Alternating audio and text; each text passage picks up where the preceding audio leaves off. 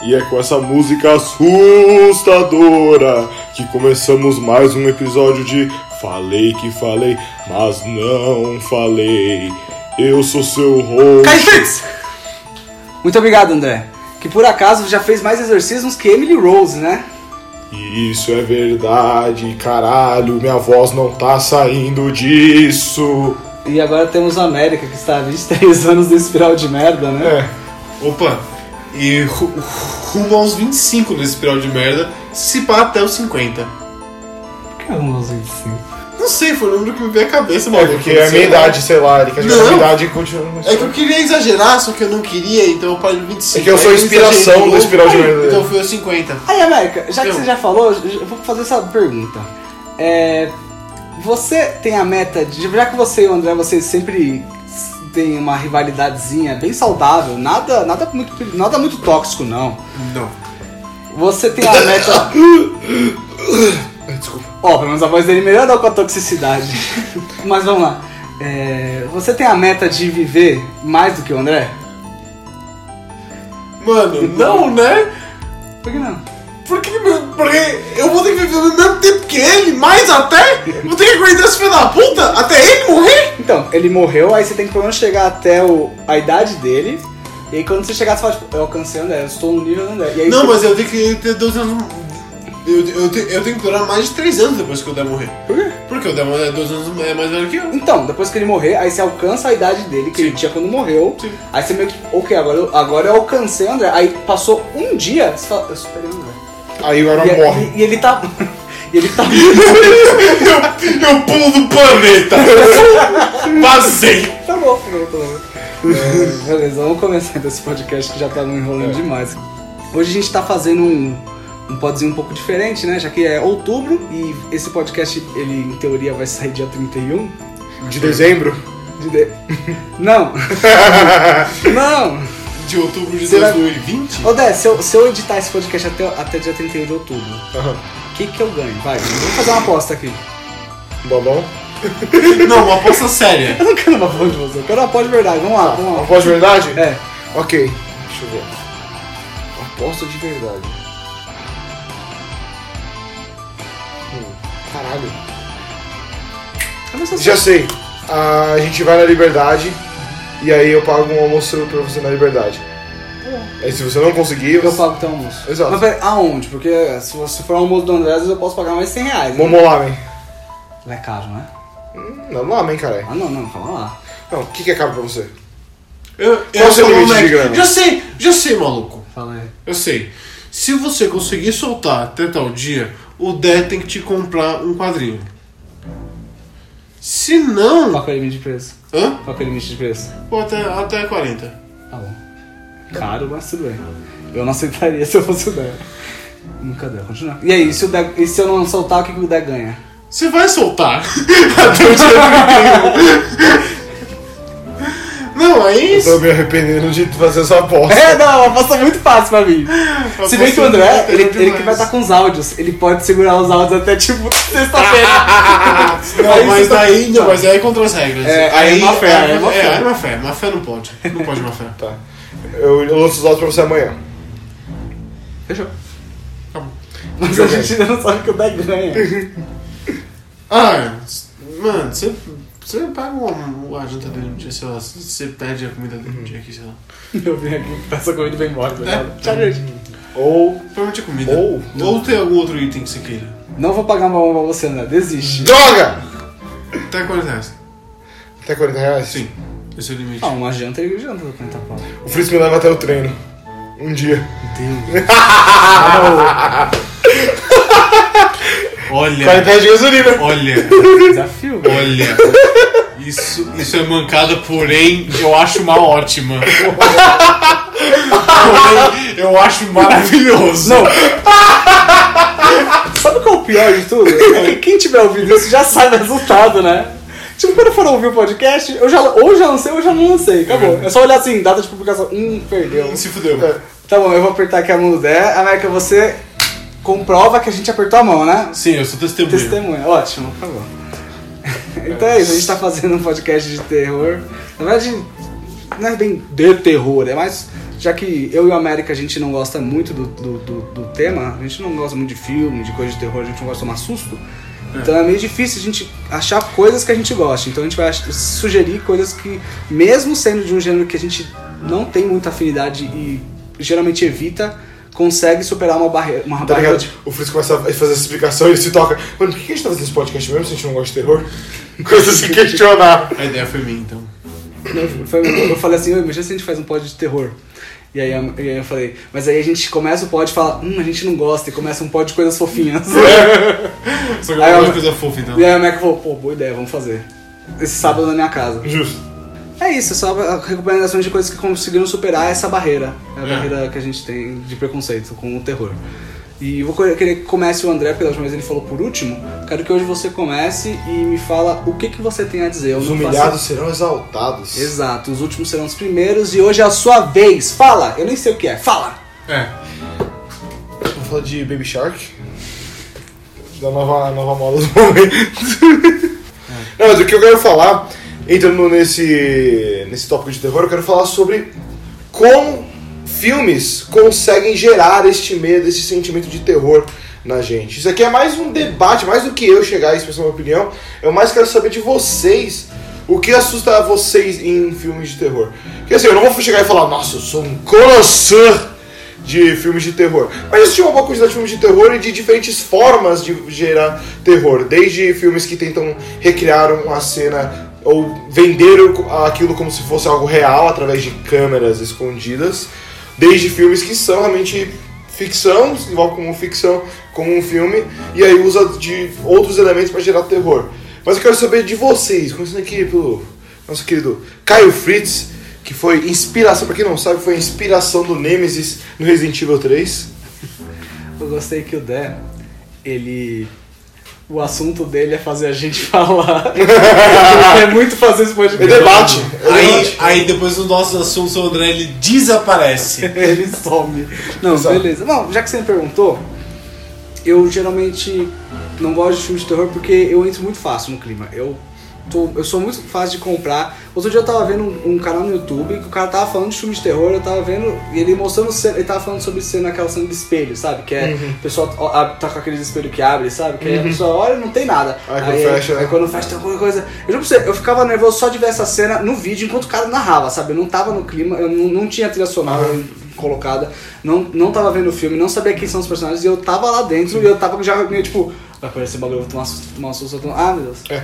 Mas o que gera. O que você acha que gera mais medo em você em filme? Dentro das estratégias. A ante- é, é exatamente isso. É, é um clichê que já gera antecipação. Uhum. Gera porque eu já sei o que vai acontecer, ou eu já tenho uma esperança. Sim. E aí gera ansiedade. Esse é o maior medo, porque a ansiedade é tipo uma forma de medo. Talvez não, né? eu não sou nenhum conhecedor, mas. Não, acho que faz sentido. E assim, uma coisa que. ah, desculpa, pode falar, Gabriel. Pode. É, uma coisa, eu geralmente, é, como o Fritz, eu não vejo muito filme de, é, de terror, é, porque eu sou uma pessoa muito contra é, tomar susto. Eu odeio é, é, tomar susto. E como eu já acredito que eu já tenha falado antes, eu gosto muito quando eu tô vendo alguma mídia, eu realmente entro na mídia, eu gosto de ver que nem o Fritz. Tipo, eu realmente eu presto muita atenção. Eu não tenho problema em, em, em sentir medo quando eu tô vendo algo. Eu tenho problema em tomar susto, eu odeio, odeio mesmo. E, mano, o filme é cheio de susto é, barato. Então, mano, é só uma sensação horrível que eu sinto, que eu sinto vendo o filme. Eu falo, mano, prefiro não ver. Tem filmes de terror que eu gosto que não, que não é, usam disso, mas são bem raros. A maioria de terror usa essas porra chata. Sim. E é isso, eu acho, eu acho isso uma coisa legal porque quando a gente fala de filme de terror, quando a gente pensa em o que gera o medo, na gente, o que gera o susto, eu acho que muita gente tem a primeira coisa que tem na cabeça é esse famoso jump scare. É aquele que começa a gerar um ambiente, mas você vem daquele pá! Tipo aquele, ai caralho, pô, fodeu. E é uma coisa controlável, porque tá muito silêncio, aí do nada vem um baita Sim. barulho. É tipo, mano, É uma coisa barata, eu é. diria. E aí isso é uma coisa que é. é, o que eu gosto muito de filme, assim, eu gosto bastante de filme de terror, por incrível que parível. Eu gosto bastante de assistir, eu já assisto muito com meus amigos, quando a gente se une na casa de alguém. E o que me. O que me faz gostar de filme de terror é. É raro eu me assustar. Eu raramente tenho medo de filme de terror porque eu consigo meio que assistir, entrar no mundo, mas também ter isso na cabeça de que tudo isso é ficção. Tipo, tudo isso é um filme. Tipo, não, não é pra gerar medo. E o que me interessa mais são os métodos e as técnicas que eles usam para gerar medo. Por exemplo, o que eu gosto bastante que eu aprecio muito de filme é filme que consegue gerar medo em você através da apreensão, mas não daquela apreensão de um jump scare, mas aquela apreensão gerada pelo, pela narrativa. Muito por causa, um, do, do som. Isso é uma coisa que é muito difícil de você realmente fazer com sucesso. Você gerar um som ambiente que te faça ter medo. Por exemplo, uma coisa que ah, pra mim usam muito, é uma técnica muito fácil de você ter medo, é aquela é música. Quando você tem uma cena no fundo que tem música, aquela música tensa no fundo, que aí vai aumentando, aumentando, aumentando, aumentando. Isso é uma forma fácil de você gerar medo, porque você tá no filme e você tá entrando junto com a música. Isso é fácil. Uma coisa que eu acho muito louco é quando um filme consegue gerar isso através só do seu ambiente, sem música. Eu já vi filme onde o medo vem da pessoa estar dentro de uma floresta deserta. Você pode dar mais exemplos? Você tá sendo um pouco Tá, abstrato. não, eu vou explicar.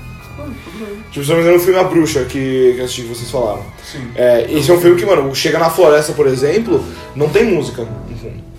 E sim, você só. Você, o que, que você tá escutando? Você tá escutando a floresta, você tá escutando o vento batendo nas árvores, você tá escutando possivelmente um animal ou outro ah, ali na floresta. E isso é uma coisa que é muito legal. Quando você tem esse medo, quando você começa a ter essa apreensão, porque você se sente ali, e não é por causa da música que tá te levando a ter esse medo, que nem muitos filmes fazem hoje em dia de medo. Tem um filme, acho que foi A Morte do Demônio, que, que eu assisti. Se eu não me engano, esse ele usa desses métodos do som bastante, de você ter um som de uma música no fundo que vai aumentando. Que é que, é o que muitos fazem. E assim, eu gosto muito de filmes como A Bruxa e teve outros, acho que O Exorcismo de Emily Rose, que foi um que eu assisti, gerou isso bastante. É, usou dessa, desse método, porque só por causa do som ambiente você se sente naquele ambiente porque é um som que você está acostumado. Quando você está escutando música, você não está acostumado a você andar num lugar escuro e aí tem música no fundo. Você está acostumado a ouvir o quê? Você pisar, você. Tem filmes, por exemplo, esqueci o nome, mas teve um filme que eu assisti que se passava dentro de uma mansão. O filme inteiro se passava dentro de uma mansão que estava assombrada. Clássico, né? Mas não tinha muito música e assim o medo era causado por uma pessoa estar pisando no chão e você escuta a madeira fazendo aquele barulho tal. Isso é uma coisa muito legal. E isso é uma coisa que eu aprecio bastante. Que gera medo através da apreensão, usando técnicas simples que realmente colocam aquele ambiente e faz você sentir apreensão. E aí, em nenhum momento tem um jump scare. Você até espera um jump scare porque você acha que é clichê do filme, mas nunca acontece. O que acontece é, você tem medo porque a pessoa tá andando, andando, aí quando você vê acontece, aparece algo no fundo. Ou a pessoa tá andando e você ela vai abrir a porta e você tá pensando, mano, caralho, ela vai ver alguma coisa muito louca quando passar ali. Isso é uma coisa que eu acho muito da hora. E é difícil fazer, porque você tem que, primeiro, ter uma narrativa boa. Você tem que ter uma narrativa que dá pra. Se não dá pra acreditar, que pelo menos seja que você consiga entrar. Se é uma coisa muito absurda, é um pouco difícil. Agora, se tem uma narrativa interessante, você entra naquele filme, você consegue se relacionar com os personagens. Em, em contrapartida, se você tem um filme onde ele procura muito jumpscares ou a músicas e etc., aí já nem tanto. Um filme que eu gosto bastante, uma série de filmes que assim, muita gente até critica, mas eu sempre gostei porque eu acho interessante esse método, e aí feito num outro método de você gerar medo, é, são os filmes de atividade paranormal. Os primeiros, os primeiros são bons, os, os seguintes são bem fracos. Mas quais são os o primeiros e quais são os seguintes? Para. O 1 um e o 2. O 1 um e o 2 são bem legais. Acho que o 2 foi o que eu assisti que eu gostei mais, se eu não me engano. É, e eles usam desse método que não tem tanta música no fundo, e sim são câmeras escondidas. Isso é uma forma de fazer filme de terror também. Onde você tem a câmera escondida, ou como se fosse uma família que instala câmeras, ou o clássico, acho que é Hack o nome do filme, que é a pessoa que tá só gravando, tá com uma câmera, eles estão simulando, dando todo um contexto pra falar, ah, isso aqui é com- parece uma história de verdade. Tanto que eu lembro que atividade paranormal eles vendem como se fosse história de verdade. Sim. E a primeira vez que eu assisti. Blair, não? Puxa de Blair, Hack, Quarentena, Sim. tem inúmeros. inúmeros. Quarentena. Quarentena Meu eu vi, Deus. quarentena eu vi. Então. Tem- Tem o que é de um monstro, que acho que não sei se é de terror, É. mas é nesse pique. Hack. Uhum. Ah não, é Cloverfield. Cloverfield, é, Cloverfield. Cloverfield é legal. Aí isso eu acho legal porque ele tá tentando te colocar nesse mundo mostrando algo extremamente cotidiano. Uma coisa que você viria no normal. Que é diferente de um filme como O Bruxo, por exemplo, que é uma- um jogo de câmera e tal, tá seguindo a pessoa, é filme. Então, Tá ali no meio de uma floresta, ninguém tá no meio da floresta. Assim, a gente não, eu diria que. Que Bruxa, o forte dela é justamente a, a direção e a câmera, não é nada básico lá. Ah, não, É sim. extremamente forte isso Sim. dele. Não, e, e eu digo que isso é extremamente forte. E ele usa técnicas diferentes pra você ter medo. Não, mas eu, eu acho que eu tô seguindo o caminho do André, que é tipo, o que o Atividade Paranormal faz é trazer você pro lugar comum. Tipo, é uma casa e tem, tem cenas de, de susto e tal dentro de dia, não tem? Sim, só- Então, é tipo É. assim, mano, de dia, dentro da sua casa você não tá seguro, sabe? O que, É. o que que você faz? Sim. Isso eu acho muito legal, quando tem cena de dia. E ele consegue gerar esse medo de dia. Só que o problema do, do atividade paranormal é que eles têm toda a oportunidade pra, você, pra gerar um ambiente, você ter medo por causa do ambiente, e eles usam muito jumpscare. Atividade paranormal é muito jumpscare.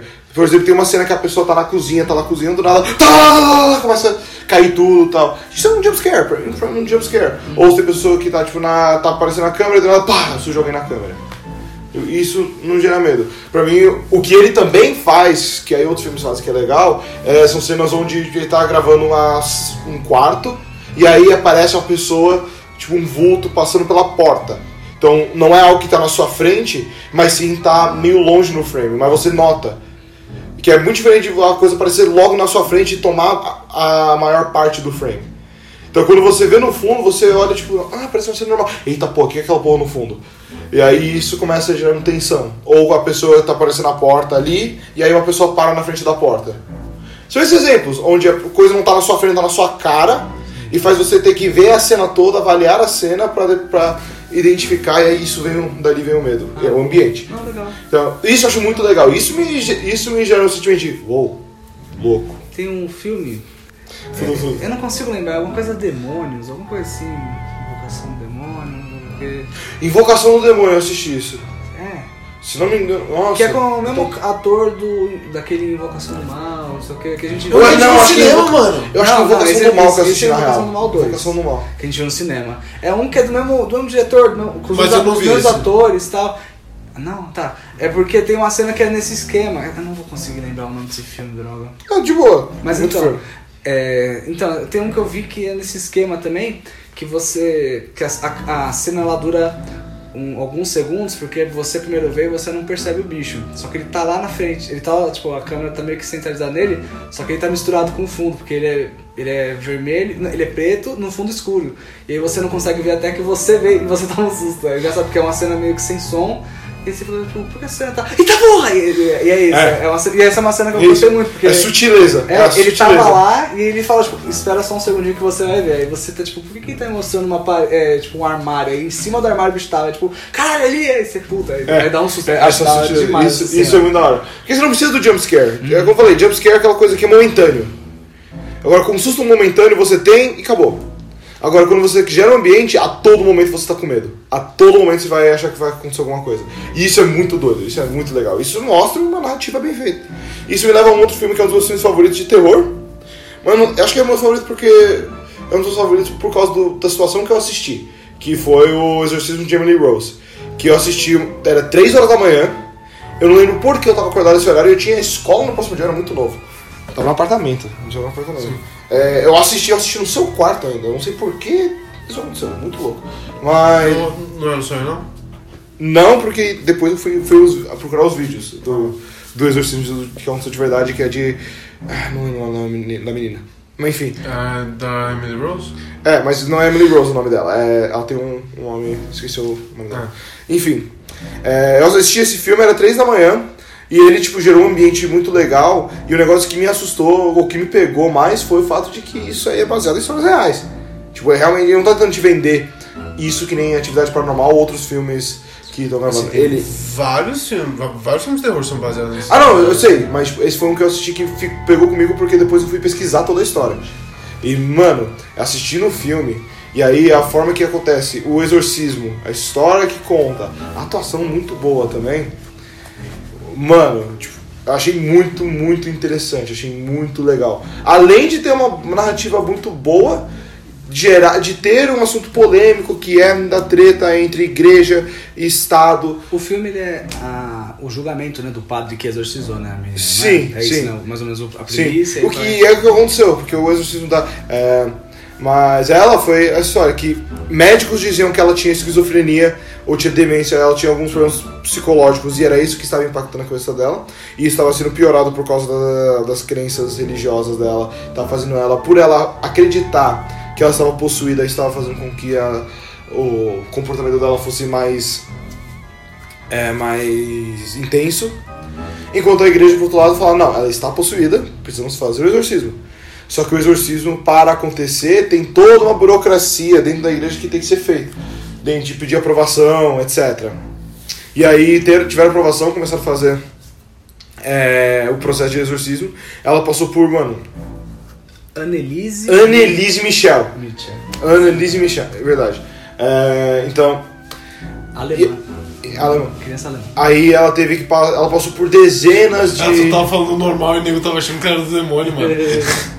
ela, ela tá passando por deze, ela passou por dezenas, dezenas de exorcismos e que foram gravados e você consegue na internet ver as gravações. Você obviamente foi Eu atrás. fui atrás, obviamente. O Dead de 14 anos, né, mano? Mano, é de 14 anos. Criança é assim, velho. Mano, Criança foi, nossa, foi né, assustadora. essas porra. Porque. ah, por quanto mais que assim, eu não sou um cara. Eu, sou, eu não sou um cara muito teísta. é, eu olhei aqueles áudios e falei, caralho. Porque a, a voz dela vai variando. A voz dela varia. E aí falar, ah, não, isso aqui é a voz do Hitler, isso aqui é a voz de. sei lá. E hoje eu achei, já achei questionável. Falar, ah, não, isso aqui é a voz do Hitler, isso aqui é a voz. Tipo, falar. Esses. Esses pessoas históricas estão possuindo ela. Como se as pessoas fossem o capeta. Tipo, pera lá. É. Tipo, ah, isso me fez ficar um pouco mais cético de tipo, não, não acho. Mas enfim, mas é muito interessante como a voz dela vai ter essa variação. No final, de- de- depois de dezenas de exorcismos, segundo a família, tipo, ela perdeu muito peso, ela ficou. Ela definhou, basicamente. E ela acabou morrendo por. de- depois da última sessão de exorcismo, pouco tempo depois. Inanição. Hã? Inanição? É, quando você não come, Sim. tá, né? Exato. E aí ela morreu disso, aí, ge- aí que veio toda a polêmica, que ela morreu por causa do, das- de- dos exorcismos, e aí isso é irresponsabilidade da igreja, etc. Começou a gerar todo esse debate, porque os médicos falavam, não, isso aqui era um problema psicológico, ela precisava tomar remédio, ela não precisava tomar remédio por causa do exorcismo, e aí isso fez com que ela ficasse ainda pior, e aí ela escolheu por não comer por causa dessas, desses conflitos religiosos. E aí é muito louco o filme, é muito louco a história, você estudando a história. E é muito legal o que o filme faz pra gerar esse medo. É aquela ambientação sempre escura, tudo acontece bem. é, quando acontece os exorcismos, é à noite, ele gera todo esse ambiente. E por usar de um tema que as pessoas acabam tendo conhecimento, que é temas religiosos, e uma coisa que tem hoje em dia, que existe, que são exorcismos, diferente de outros filmes que é, você escuta a história de assombração, etc., mas ninguém nunca realmente viu a assombração, enquanto o exorcismo é algo que existe historicamente, é muito diferente, porque você consegue acreditar mais naquilo, você consegue entrar um pouco mais nesse mundo. E não, isso volta ao meu ponto inicial. O melhor pra mim, a forma que a forma mais legal de susto, a forma mais legal de medo e terror desses filmes é gerado pelo ambiente, é gerado pelo cenário e pela narrativa. Ó, pra mim, é, dois exemplos, dos meus filmes é, de terror que, que, que eu gosto muito, e eles têm um plot um pouco semelhante, apesar de não parecer, é o Alien e, e The Thing, do John, Com John Carpenter. Isso. Enigma do outro mundo. Enigma do outro mundo, é. um- Eu não sabia em português o nome. O Alien e. É, vou falar é, é, do Alien primeiro. A forma que ele cria medo é muito bom porque, mano, é um, é um bando de astronauta que eles vão no planeta, um é atingido por um alienígena, aí eles entram é, na nave, a alienígena começa a matar um por um. E tipo, o, é, o, o medo é muito lógico lá, tipo, mano, gente Desespero. é, um desespero, tipo, mano, a gente tá preso no espaço com um bicho assassino e também tem um robô aqui que é traíra, mas foda-se. e o, o tem a mesma coisa, tem um, é um alienígena que infiltra na base é, no Alasca, que é, equivale ao espaço, Um lugar que não tem como sair de lá. é, é no Alasca e ele começa a se transformar nos outros. Então, ninguém sabe quem realmente é quem. Até, até no final do filme tem debates quem que era o The Thing ou não, coisa do tipo. Eu acho, eu, mano, acho muito bom. São filmes que eles usam de susto, hum, é, é mais em horas de máxima tensão. É, não é em horas de calmaria. O, o Alien tem uma muito boa que é quando eles estão procurando o Alien e o cara entra no túnel e ele tá procurando e não acha. Aí quando ele vira a lanterna, mano, tá o bichão lá e já era o brother. E o tem, tem, a, tem a ótima que é o teste de sangue. Que eles vão falar, mano, ele, ele é alérgico a fogo. Então se a gente colocar fogo no sangue de cada um, o cara que tem o tem, o sangue dele vai ligar. Então todo mundo pega a amostra de sangue e o cara que tá fazendo o teste, ele tá achando que é X-Brother que, é o, que é o que tem. Hum. Que vai ser o último cara a ser testado. Ele falou, mano, vai ser você, caralho, mas se liga. Aí, aí acho que o segundo que ele testa já pula o bicho e, mano, aí o bicho já pega pra caralho. Cara, é muito bem feito esse filme. Esses são os terror que realmente sinto medo e o susto é genuíno. Que é por causa de todo o ambiente. Uma coisa que eu não gosto são filmes que acon- se passam tipo, dentro de uma casa, dentro de uma mansão, etc. Onde começa a acontecer um monte de merda. O Iluminado é muito bom. Pode falar outro que. Mas o Iluminado também Nossa. é um esquema parecido. Eles É. estão confinados porque não tem como sair de lá. Exato. Nossa, eu- Agora, tem uns que, mano. Tem uns que se eu tivesse naquela situação eu falaria, foda-se, vazei. Porque tá, tá numa cidade, tá no meio da cidade tem uma carro, meu irmão. Aqui. Exato. É. Agora, preso no Alasca, pre- é, preso na neve, preso no espaço, É. mano, tem que Eles fazer. Bruxa. estão lá, eles bruxa que ele- na Antártida, não, coisa assim. Qual a diferença? Alasca tá- tem mais, é mais fácil de pra Não, lá. é vantagem, eu confundi. Mas é no gelo, O foda-se. filme da bruxa é a mesma coisa, é uma família que no começo eles já criaram a narrativa falando, eles foram expulsos da cidade, não podem voltar, eles não têm onde ficar. Então vão É. ficar ali na floresta mesmo e foda-se. É Ah, tá acontecendo um monte de merda? Foda-se. Vocês não tem pra onde ir. Até que, no- e mesmo assim, tá chegando no meio, no final, eles estão falando, mano, foda-se, a gente vai dar um a gente vai embora, a gente volta pra cidade, a gente dá o, a gente dá o cu, sei lá, pra voltar pra lá, mas a não fica mais aqui. E aí, a pessoa é raptada, aí eles falam, mano, agora a gente tem que ficar aqui pra tentar achar essa pessoa. E, e, e, novamente, gera aquele desespero e é um ambiente que não dá pra sair, então se torna lógico. Agora o problema é quando, mano, a atividade paranormal tem esse problema. Tipo, porque ele vai dando os dias, ele fala, tipo, dia 2, dia 3, etc.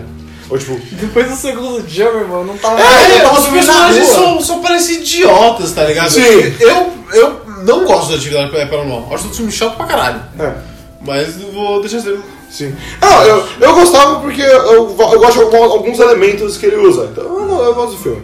Mas como eu falei, o primeiro e o segundo bons. O terceiro e o quarto eu lembro que eu assisti, achei muito fraco. O terceiro acho que foi o que eu mais achei fraco. O legal do Atividade Paranormal, pelo menos, é que ele tem um plot que segue desde o primeiro até o último filme. Que aí é de, de geração em geração. Isso achei muito legal. Quando você, quando você assiste os quatro, beleza, tem toda uma história por trás. Jojo's Ter é, Terror Adventure. Jojo. Não, é o universo expandido de, de universo paranormal, pô. Eles, Universo Mas as, as grandes casas conectadas ali. É. Não, beleza, mas legal, Dé. É, deixa eu te fazer uma pergunta. Desses filmes aí, qual você recomendaria pro público aqui que tá ouvindo assim? Qual você fala assim, gente, ó, vai atrás desse, que esse aqui é, é o número. Não sei se seria o Exorcismo de Emily Rose, porque esse aí é muito forte. né? E eu acho que muita gente já viu o filme. Também É, é um filme bem mainstream. manjado, É. Tem mainstream. algum filme recente que você tá vendo? que Bruxa. Você viu? Ah, um filme recente de terror, cara. Putz, agora. Ninguém desprendeu o mês de outubro pra ver nada de terror, é foda, a gente é tudo otário. Putz, cara, não. De- recente não. Eu vou ser honesto, recente eu não assisti muito filme de terror. Nossa, então fala outro filme aí. Eu preciso, porque faz tempo que eu não assisto filme de uma maneira geral. Então, mas então, a Assim, bruxa, a não bruxa é falar um que não, eu- mas você não é um ser humano de filmes. A Bruxa de 2015, né? É, Ótimo, ótimo filme. É um ó- ótimo filme. E tem um filme que eu comecei a assistir que tá no Netflix. É um filme espanhol. Só que eu não tô lembrando qual que é o nome agora. Não é Hack? Porque Hack é um famoso. Não, não, não, não é Hack. É um outro que. É, nossa, mano, eu, eu comecei a assistir a primeira metade dele com meus amigos, achei muito, muito legal, só que tava todo mundo começando a ficar cansado porque isso era tipo 2, 3 da manhã. A gente falou, ah, vamos parar, a gente te- assiste outro dia, e nunca mais voltamos. É, nossa, eu tô tentando lembrar agora, eu acho que é, é Lucif... Luciferina. Não é de comédia, não é esse nome? Nome estranho. Acho que é Luciferina o nome. Mano, eu achei muito legal. Eu tava achando ela muito, muito, muito bom quando eu tava assistindo. Ah, especialmente o, a câmera, o jogo de câmera dela tava muito, muito bom. Muito legal. E, tá, e realmente, é, tava gerando um ambiente bem. É bem. tipo, ele mexe com algumas coisas que é bem. tipo, Você tem que. Você tem que suspender um pouco o seu senso de. Disbelief, É, descrença. É, você tem que suspender um pouco o seu senso de descrença porque ele fala de umas coisas e fala, mano, isso é meio absurdo. Mas quando você entra no ritmo, é muito legal. É bem, bem legal o filme. Acho que é Luciferino o nome. E é espanhol o filme. Ok. Não, na verdade, não. Ele fala espanhol. Eu não lembro, não sei de qual país que fala espanhol ele é. Ah, pode ser mexicano. fala- A Netflix tem muito filme mexicano. Pode ser que ser é. que seja mexicano, mas tá bom. Me falaram, eu, eu tô com na cabeça que ela é argentina. Não, tá bom, é. Muito obrigado, André. Foi muito legal. A gente até fez uma pausa pro André mostrar pra gente. Esse Luciferino é, realmente é bem assustador. É, eu não, eu não cheguei a citar esse filme, mas Luciferina, filme argentino, tá na Netflix, muito doido, muito É. legal, muito assustador. Exato. Os dois aqui estavam morrendo. Aí ele Não, o Dan, uma- o, Dan, o Dan mostrou uma cena e a gente já tava abraçando, falando para, para, para. E eu tava tipo, mano, olha que da hora a câmera, o jogo Não. tal, fotografia. essas O que eu acho mais engraçado é que isso tudo é verdade. não é nem uma piada. Não, A gente tem- tá realmente muito assustado. não existe piada aqui. Legal, mas é, Aqui, aqui é todo mundo verdadeiro. é, agora eu queria passar a bola pro América. Eu ia falar primeiro o meu, mas o América preferiu falar agora dele porque ele queria também dialogar um pouco com o que o André falou. Ele quer discordar um pouco do. ou concordar. Não, se é o Gabriel, ele quer discordar de mim. É. Não, vamos ver. Mas. Mas dialogar, quer ir dialogar um pouco mais, porque o meu é um pouco mais separado, mais sozinho. Eu quero que você fale agora do seu, então. Então, é, como, já, já- como já discutido, eu não. Eu geralmente eu não sou muito fã de terror. Aí eu tava vendo um vídeo de um canal, o Super, o Super iPad Wolf. Aí ele tá falando de, de, de terror em, em, em mangá. E como é complexo fazer e que não tem muito anime bom de terror e tal. E ele citou um mangaka chamado Junji Ito de, de como ele é foda, não sei o que, que ele faz terror muito bem, que é o foco dele. Aí eu fui atrás e- eu mesmo é, é, virei fã. Eu li alguns dos contos mais é, famosos dele, depois eu vinha comprar o maior livro dele, que é o Uzumaki. E, é, e eu tenho outro livro de terror aqui. Tá bom, o Uzumaki foi um presente. Mas enfim, o Fritz me deu um death stare aqui. Mas o, o, que que é, é o Jiu-Jitsu? Eles, ele realmente é um... Ele só foca em, em, em mangá de terror. E ele não faz histórias muito compridas. Geralmente ele faz histórias de só um capítulo mesmo. As histórias grandes só, só tem três, que é o, o é, Tomie, o Uzumaki e o Gyo. Gyo. Isso. Os outros são, mano, e ele tem tipo, sei lá, 40, 50 histórias. Aliás, É, aliás- pequenas, curtas. Lembra que eu te mandei que ele vai sair, vai sair uma nova antologia dele? Vai ser uma mitologia dele. Então, ele vai ter mais histórias ainda. Eu preciso E- muito ler os que você tem de Jujutsu. Mano, o Jiu-Jitsu tá fudido. É, e a forma que ele faz é muito é, interessante. Primeiro que ele desenha muito bem. Muito é, é, detalhado e com muito... Caramba. Detalhe? Não. É muito detalhado com muito é detalhe. muito É muito detalhado, só que ao mesmo tempo não é necessariamente bonito. É bem feio, né? Porque ele faz monstros, é, ele foca muito em terror é, corporal, ele deforma o corpo humano é, direto e, e coisa e tal. Ele tem, ele tem grande influência do, do Lovecraft, que o, o terror dele, é, que não é muito visto em, em, em filmes e tal, foca em algum fenômeno, que pode tanto sobrenatural quanto pode ser só um brother dentro de um sofá, que é uma história muito boa. Fica aí, né? Fica aí. É, fica é, a história do, do sofá. Pode ser um e outro. E nunca realmente tem uma explicação do terror. E o, te- e o, e o fenômeno nu- nunca tem uma resolução meio mesmo assim.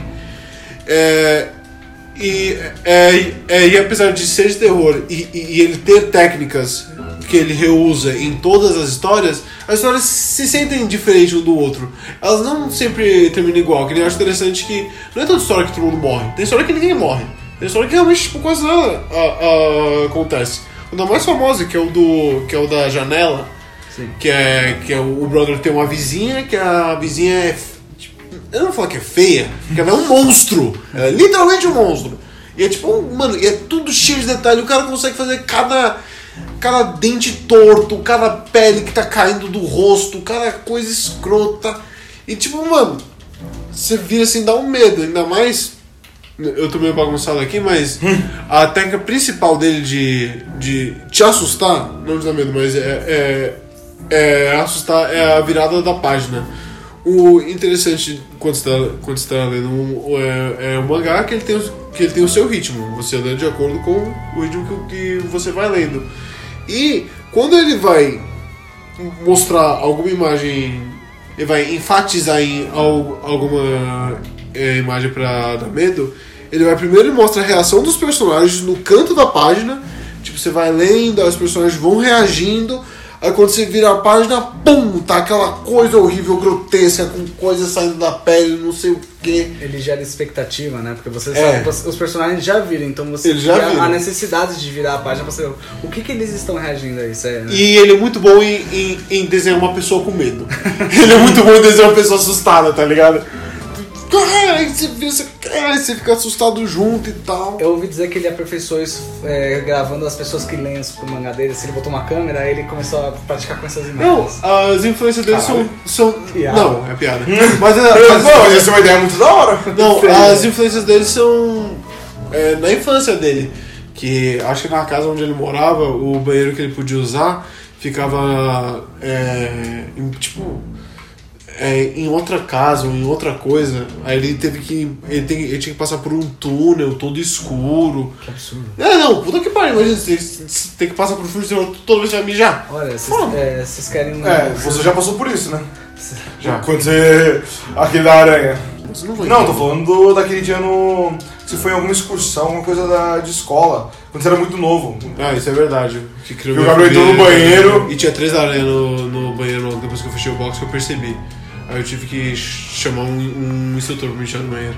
Me salva aí, brother. Eu tinha uns 10 anos. Foi foda Não, esse dia. não, Tô te jogando. Tô te não. jogando. Foi daí que não. começou todo o medo de aranha que o Gabriel tem hoje. Você tem medo de aranha? Não sabia. Assim, o meu. Eu não tenho mais medo, eu tenho ódio mesmo. eu mato, assim, eu tenho ódio contra qualquer inseto. Não, velho, você mata as aranhas? Mato! Porra, mas elas comem os, os insetos tudo. Assim! Tá comigo com lagartixa? Lagartixa Eu, Gabriel? eu mato os filha da puta que eles comem também. Não tem problema não. Mas volta aí, Mac, volta aí. Chega de falar de banheiros assustadores. Então, agora que eu tentei fazer uma base é, do medo do Jujito, Se você mostrou que ele é uma criança. Ele foi uma criança muito é, traumatizada. criança muito traumatizado. Então, por isso o, te- o terror dele é muito é, baseado em o que tem na Terra mesmo, em, em realidades e coisa e tal. Então, apesar de ter essa influência do, do Lovecraft, ele geralmente ele não usa de deuses e tal. Ele usa de, de coisas que a gente vê é, é, todo dia, é, de, é, de itens que a gente vê e coisa e tal. E isso está realmente presente é, é, na, na, maior, na, na maior obra dele, que eu já citei, que é o Uzumaki, que é o que eu tenho. Vou falar um pouco mais dele aqui. Que ele é uma obra que é, é, me interessou muito, que a- apesar da história base dele, que é contada em vários é, capítulos que, que meio que são é, é, é, historinhas fechadas, que vão virando uma história maior, é, eu acho muito interessante que toda pessoa que eu já vi falar sobre tem tipo uma interpretação diferente de Uzumaki. Uns falam que é semelhante ao comunismo, que é o que é o que está na contracapa é, é, do livro. Uma interpretação que eu tive é, é, é de Uzumaki, que ele é justamente ele fala sobre é, o egoísmo do, é, do ser humano. Só para vocês que não sabem da história, é Uzumaki, primeiro que a palavra significa em é, espiral, em português. Ele é sobre uma cidade que lentamente vai caindo sobre uma maldição é, do espiral. O que é isso? Começa com um cara que ele começa a ficar fascinado pelo formato de um é, espiral, ele começa a transformar a casa dele em um espiral, ele transforma a língua dele no espiral, e depois ele morre tentando se transformar é, no espiral. Spoiler, mas é o primeiro capítulo. Menos mal. O que importa mesmo é o- é, o- é o visual, não é tanto a história é, nesse caso. E a hora que todo mundo devia ter sacado que tinha uma coisa muito errada, né? Exato. Oh, sem, Mas- sem muito spoiler, quer dizer. Só que o problema é justamente que a cidade, por ter essa maldição do espiral que vai se espalhando, o que é, é, um- é uma espiral? É uma coisa que sempre volta pro meio. Então não tem como é, é- é escapar. É um, é, é um objeto super, é, super egoísta, porque ele sempre volta para o seu próprio meio. O único jeito de você quebrar isso, a única vez que a gente vê quebrar essa maldição é quando um- uma pessoa faz um ato que não é egoísta. Faz um ato que é simplesmente para salvar outra pessoa. Que são. Os, dois personagens principais são namorados é, é, na história são os únicos dois que não são afetados. Que eles se salvam né, é, dessa maldição. Apesar que tem um capítulo que tem outro par de namorado que eles viram um espiral juntos, viram um dragão. Uma brisa. É muito brisa essa porra desse livro. É, parece mesmo. Mas, Não, sim, o que ele faz com o espiral é incrível, porque Mas- ele pega essa ideia e trans... ele cria zumbis, cria, mano, vampiros, tudo isso com base em espiral. Beleza, guarda pro podcast. Não, Agora eu vou olhar, não, pera. não, legal, mas ó, interessante essa sua interpretação. Eu nunca tinha. É. Mas, pergunta. Que, é, eu usou que, esse, é- que na verdade os Michael de terror é só uma história de amor. é só uma história de, de amor, um pouco perversa, mas. Fala aí, Mas, André. pergunta. É, existem, tipo, tem um plot, tipo, eu sei que você tem todo o contexto que você falou da, de que a cidade... É. Mas ele tem um plot no sentido de, ah, tem algo que precisa ser combatido e as pessoas vão combater isso? Ou é mais, tipo, ele tá mostrando como a cidade tá... O, então, ele sempre foca nos, dois é, personagens. Eu esqueci o nome, que são meio. É, nomes meio no- normais assim. Mas o cara que sofre. O, o primeiro que sofre do, é, do espiral é o pai do personagem é, principal. Então você sempre vê pelos olhos é, é, é, dos dois o que tá acontecendo é, na cidade. E como a cidade vai cada vez caindo mais nisso e mais personagens vão. Vão caindo nesse é, é, espiral. Entendi.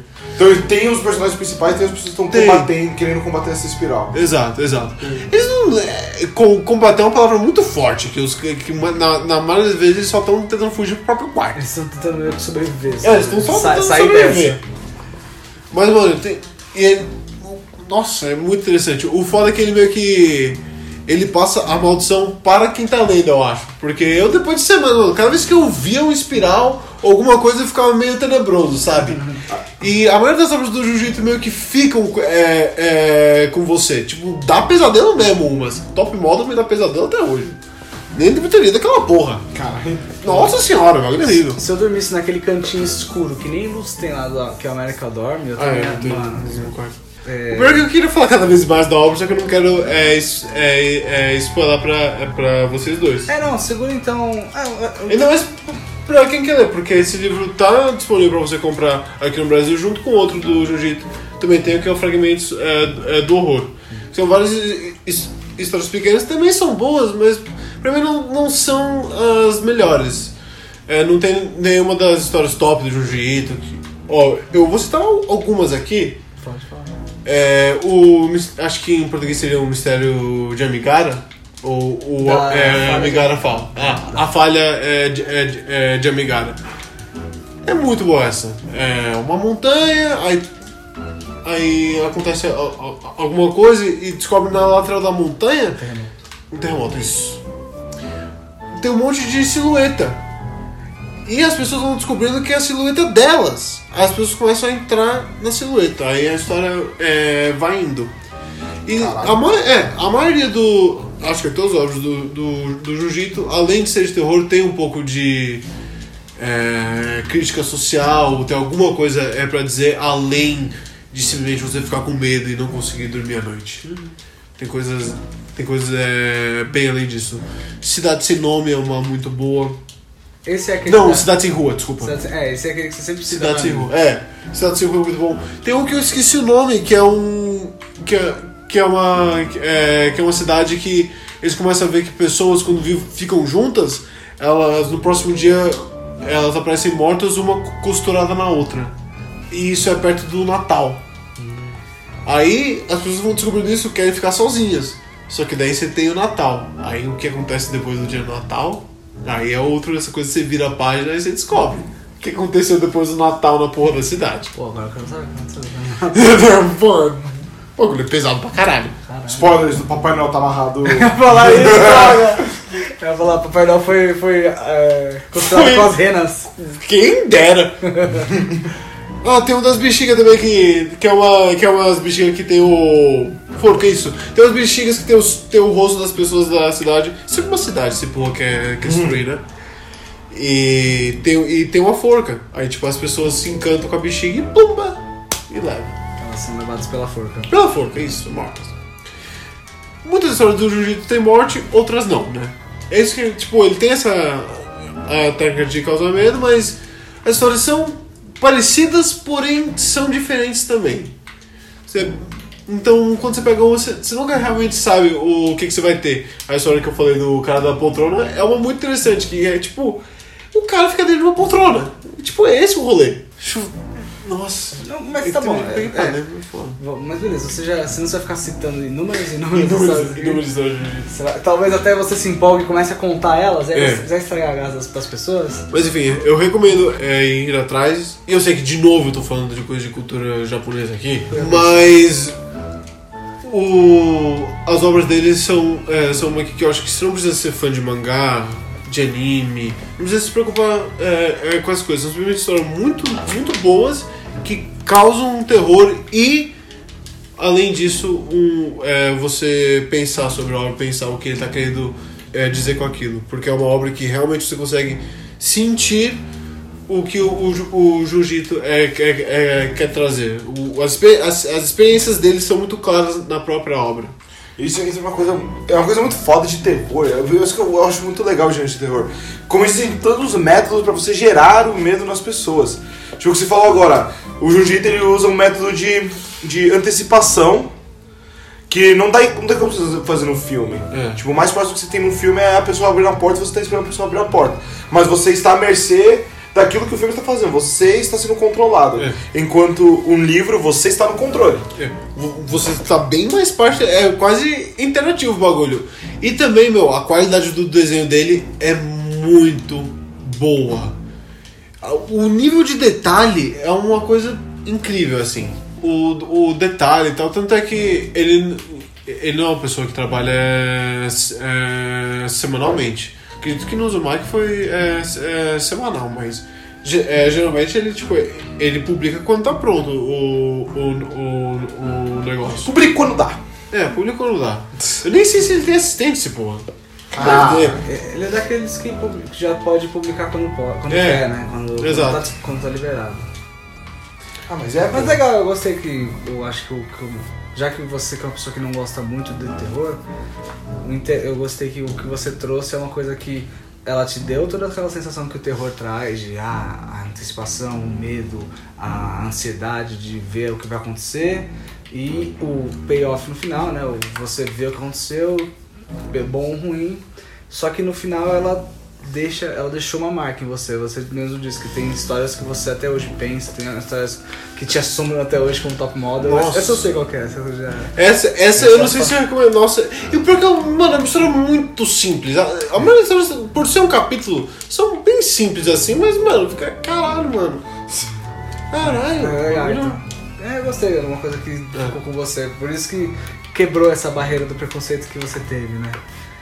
Eu acho que também comigo. você Ah, acho que o último parecido. exemplo de um que também é, é, é, é do Uzumaki, eu vou tentar não spoiler, que é o, que é o segundo capítulo, que é depois que o cara morre, a, a, a mulher também começa a sofrer isso, só que ela começa a ter raiva é, de qualquer espiral, ela quer destruir todos os espiral que ela vê, e ela é internada. Aí o filho dela tá, tá vendo, tá, tá no hospital, ele tá vendo só um mapa assim, aí ele vê que, aí ele lembra que na cabeça do ser humano tem a cóclea que é o espiral. Aí, aí nele e em mim, é, a leitura que eu tava lendo, acho que teve o mesmo pensamento, foi, puta, e se a mulher descobrir que ela tem um espiral na cabeça, maluco? aí, mano, na hora já cria uma tensão. Aí você, mano, Nossa, isso é. Isso deve ser e agora? Fudeu! Caralho, que da hora. Não, é, tem uns bagulho assim muito bem feito, mano. Entendi. É isso. É, Uzumaki está disponível pela editora Devir. Ah, tem disponível para comprar em vários sites, em qualquer lugar. É. E Fragmentos do Horror é disponibilizado pela editora Dark Side. Isso. E tem, e, e, e tem capa dura. Inclusive a capa dela é muito linda. Não pode ser confundido com Dark Souls, que é um jogo. Nem consigo. Nem ser confundido com Darksiders, que é outro jogo. Que é outro É, jogo. que é outro Que é o jogo. melhor Zelda que tem. O- Não pode ser confundido com Dark Side que da Star Wars. Que é um, com, uma, com, com um alinhamento político de Que é um alinhamento político de Não pra se confundir com Darkseid, o vilão da DC. Mas aí Não pode ser confundido com Dark, que é outro jogo. não ser confundido com Dark, que é uma série. Não pode ser confundido com Dark, que é escuro. Não pra se confundir com o Side pelado. não ser confundido com Donnie Darko, que é um filme. Com Donnie Dark, que eu vi. Não, que não é de terror. Não confunda com Dark Side of the Moon, que é um álbum do Pink Floyd. Muito meu Deus. Mano, que merda. Parabéns a todos envolvidos. Não vou confundir com Perfect Dark. Qual que é o jogo jogo lá que a gente... Não vou competir com Eternal Darkness, que é outro jogo de terror. Bom, eu já cansei aqui de falar de um jeito. Fritz, fala de uma franquia de terror que você é muito fã. Não, beleza. E como eu sempre. Do mesmo jeito que a América sempre volta pra cultura japonesa, eu vou voltar pros videogames, porque é só isso que eu conheço na vida. Apesar de eu dizer que eu desgosto de terror, é uma das minhas franquias favoritas da vida, de qualquer tipo. Uma franquia que eu gosto muito, que é Resident Evil. Sei lá, é porque é uma, é uma franquia que eu tenho uma história muito longa com ela, na verdade. Eu jogo Resident Evil desde garoto. Minha primeira experiência foi tipo no, no aniversário de um amigo, lá em São Sebastião. É, tava todo mundo na festa, tava na casa, uma casão grandão e tal, cara, tinha mó top. E aí o, cara falou, tipo, ah, vamos subir lá pro meu quarto e tal, que a gente vai fazer um negócio lá. Eu falei, vixe. Aí gente. E assim, não era só ele, era Vamos brincar com o meu joystick aqui. o cara mais engraçado é porque não era só eu e ele. É tipo, mano, tinha vários amigos dele. E todo mundo subiu e todo mundo ficou, tipo, espremido assim, tipo, sentado. Sabe quando você senta na beira da cama? E fica, tipo, e todos os amigos, tipo, tinha uns oito moleques, juro pra você.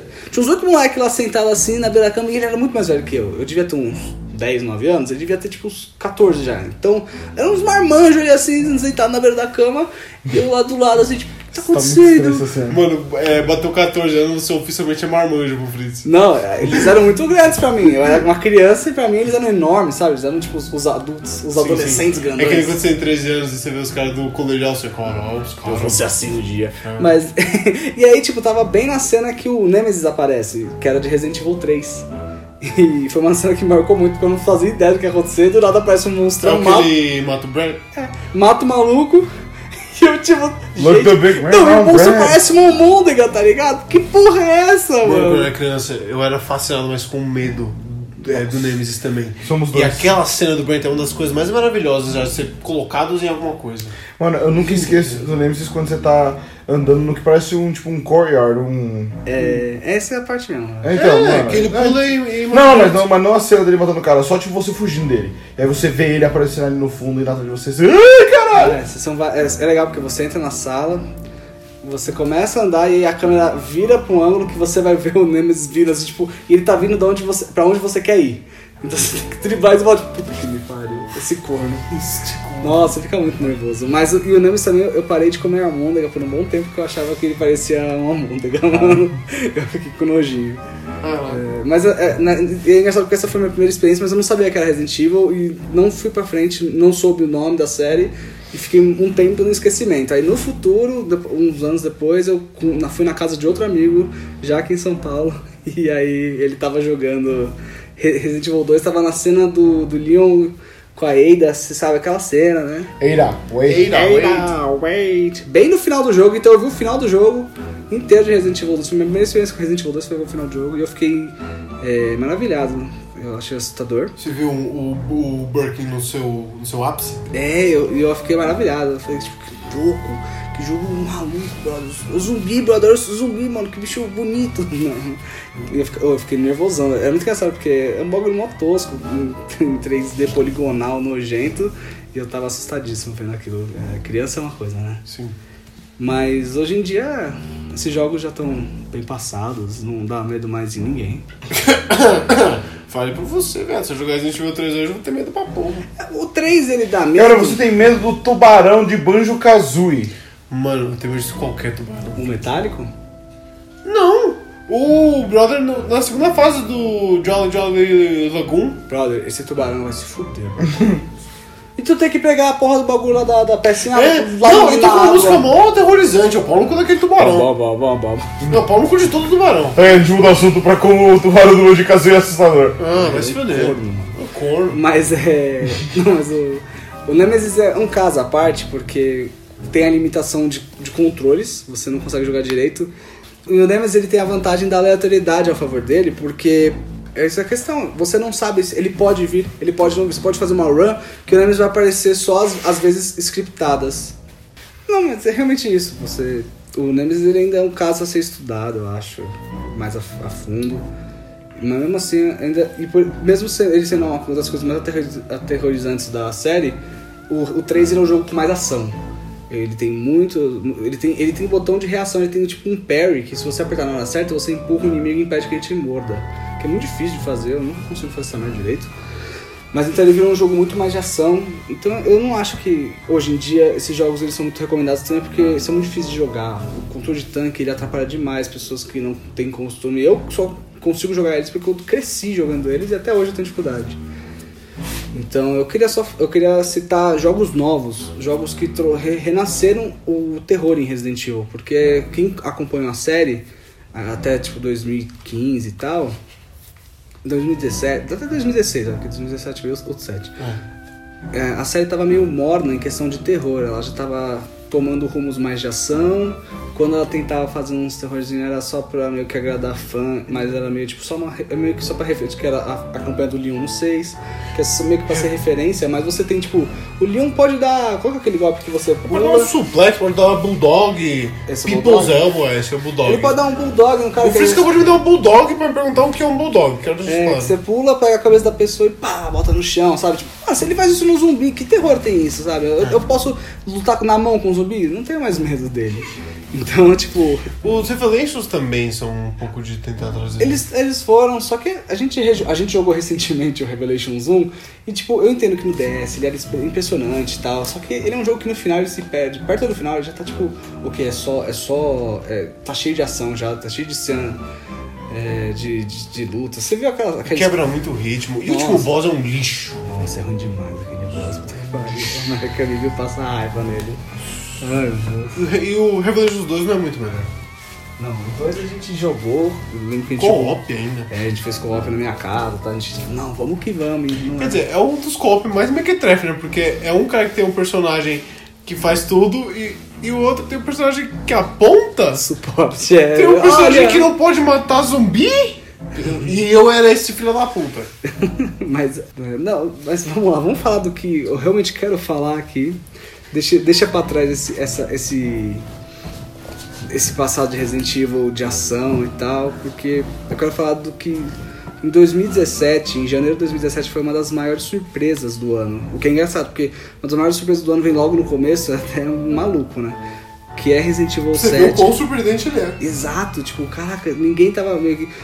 O pessoal até achava que ele ia ser meio que de terrorzinho, mas o pessoal achava que ia ser meio um Outlast, que você não.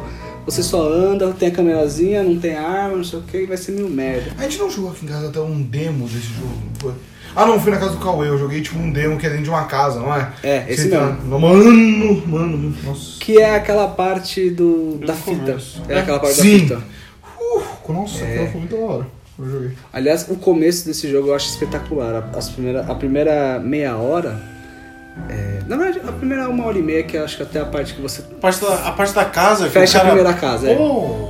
O prólogo e essa parte da casa, eu acho que é, tipo, impecável, não, não precisa tirar nada. Porque ele, tem uma questão que Resident Evil, ele sempre foi muito, muito inspirado em filmes do cinema no geral. Os primeiros Resident Evil são filmes B, Madrugada- aí também tem Madrugada dos Mortos, esses filmes de, de zumbizinho e tal, zumbi. Inclusive com atuações horríveis conjuntas. Dos Mortos dizem que é bom, eu nunca vi. Mas, Sei. não, é- é- só- então, essa é, a, essa, é a, é, essa é a parte da inspiração Só do queria filme. ser do- um preconceituoso. Não, essa, essa é a parte da inspiração no filme B, realmente. É, é, realmente, sabe, é um pouco, é muito, tipo, ele- você vê que os diretores, porque Resident Evil passou pela mão de muitos diretores, eles têm inspirações. Resident Evil 4, ele já começa a ter um pouco mais de inspiração na ação, mas ele ainda pega mu- é, muitos elementos de filmes de terror mais europeus, tal. Os cenários europeus que ele pega são, são bem legais, bem góticos. E aí o 5, é, ele é muito inspirado em Matrix. O que é engraçado, mas é verdade. Tanto que o Wesker ele usa uma roupa preta e óculos escuros. Tipo, ele já usava óculos escuros, mas ele usa roupa preta igualzinho do Neil. Ele desvia de bala. É tipo, mano, é verdade. O, o, Ele dire- isso com a mão. os dire... Exato, os diretores, o diretor ele falou, brother, eu quero fazer Matrix no Resident. E ele fez. E esse jogo, o, o Resident Evil 7, ele é muito inspirado no, no filme que o André citou mais cedo, que é o Evil Dead. Mais especialmente o Evil Dead 2. Pergunta, você jogou Resident Evil 5? Joguei, Não. joguei. É bom ou não? Porque eu sempre ouvi gente falar, mano, como o jogo é legal, mas não deveria ter o nome de Resident Evil. É exatamente isso, sabe? Tipo, é que, assim, eu acho que tem que Eu ter uma- muito gameplay dele, achei da hora. Ó, eu acho que tem que ter sim o nome de Resident Evil, porque Resident Evil ele já virou uma, uma- um. Eu ia falar um pouco disso no 7, mas eu já vou avançar um pouco aqui. Resident Evil ele já não é mais o terror. Ele é uma coisa meio. Você começa numa situação de meio que você está sendo atacado, você vai, vai passando pelos, pelo, pelos desafios, pelas situações de quase morte, e aí você tem um final bombástico. Todo Resident Evil termina com uma explosão. Sim. Então, ele, então se você, desde o começo, desde o primeiro, ele sempre terminou com uma explosão. Então ele tem tudo isso. É uma identidade que Resident Evil tem dentro dele, e o 5 tem isso. Mas é claro que o 5, ele, por ter também o co-op, mano, é, é zoeira, é ação. Você, meu irmão, você pode ficar dando E a explosão do 5 é uma grande explosão no final. Os caras explodem um vulcão, viado. Assim, o 3 explode uma cidade. Mas um vulcão, viado. Cara, uma Uma cidade cidade é. maior. Tá, mas um vulcão mais hardcore, tá ligado? Tipo capa de heavy metal o bagulho. O vulcão é final de, de- da parte do Jojo, né? É muito grande. Mas sim, agora deixa eu só voltar. Por que, que ele tem muita inspiração de Evil Dead? Porque você tá. E também, na verdade, ele também tem inspiração em Massacre da Serra Elétrica. Acho que o primeiro. Aquela, sabe aquela cena do. Pro- provavelmente Do é o primeiro, porque filme de terror é bom sempre o primeiro e os outros vão andando. Sabe a cena do jantar? Do começo do set? Ah, do certo, sim. Tem uma cena idêntica no.